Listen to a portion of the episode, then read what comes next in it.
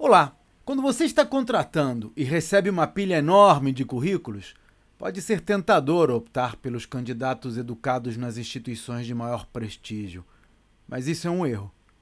Embora as pesquisas mostrem que esses candidatos podem sim superar os colegas em algumas dimensões, os dados também mostram que a sua contratação tende a ser mais cara e nem sempre esse custo extra vale a pena. Mais importante do que o currículo é a adequação do candidato para a posição, porque eventuais vantagens que ele possa ter pela diferença de qualidade na formação podem ser atenuadas com treinamento no trabalho. E esse é um dos temas que abordo nos meus treinamentos para ajudar empresários a vender as suas empresas por várias vezes o que elas valem hoje. Conheça os detalhes no meu site claudionazajon.com.br. Até a próxima.